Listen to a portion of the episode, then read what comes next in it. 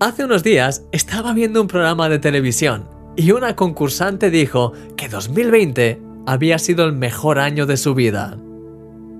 Ante la sorpresa del presentador, comentó que la pandemia le había hecho reflexionar y que el distanciamiento social le ayudó a poner fin a relaciones que estaban siendo tóxicas para su vida.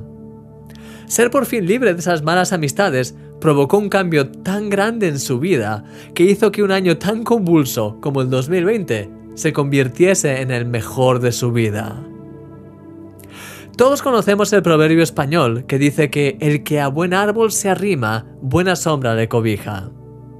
Lo contrario también es cierto.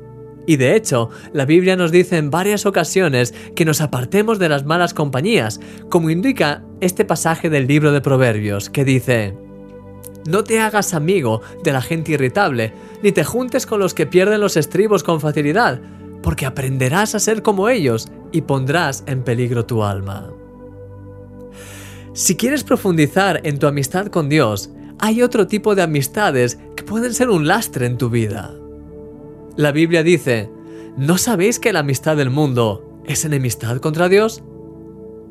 Hay contenidos, programas, conversaciones, actitudes de este mundo que son contrarios al corazón de Dios y cuando participamos de ellas se convierten en un lastre para nuestras vidas.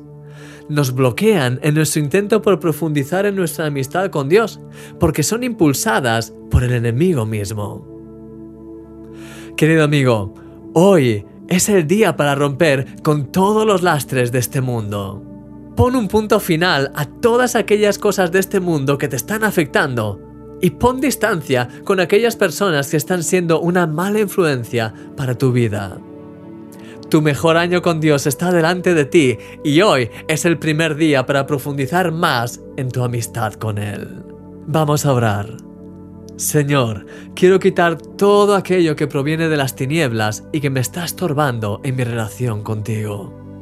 Ayúdame a discernir claramente los vídeos que tengo que dejar de ver, los artículos que tengo que dejar de leer, las personas con las que me tengo que poner pues en cierta distancia y las actitudes que tengo que cambiar en mi vida.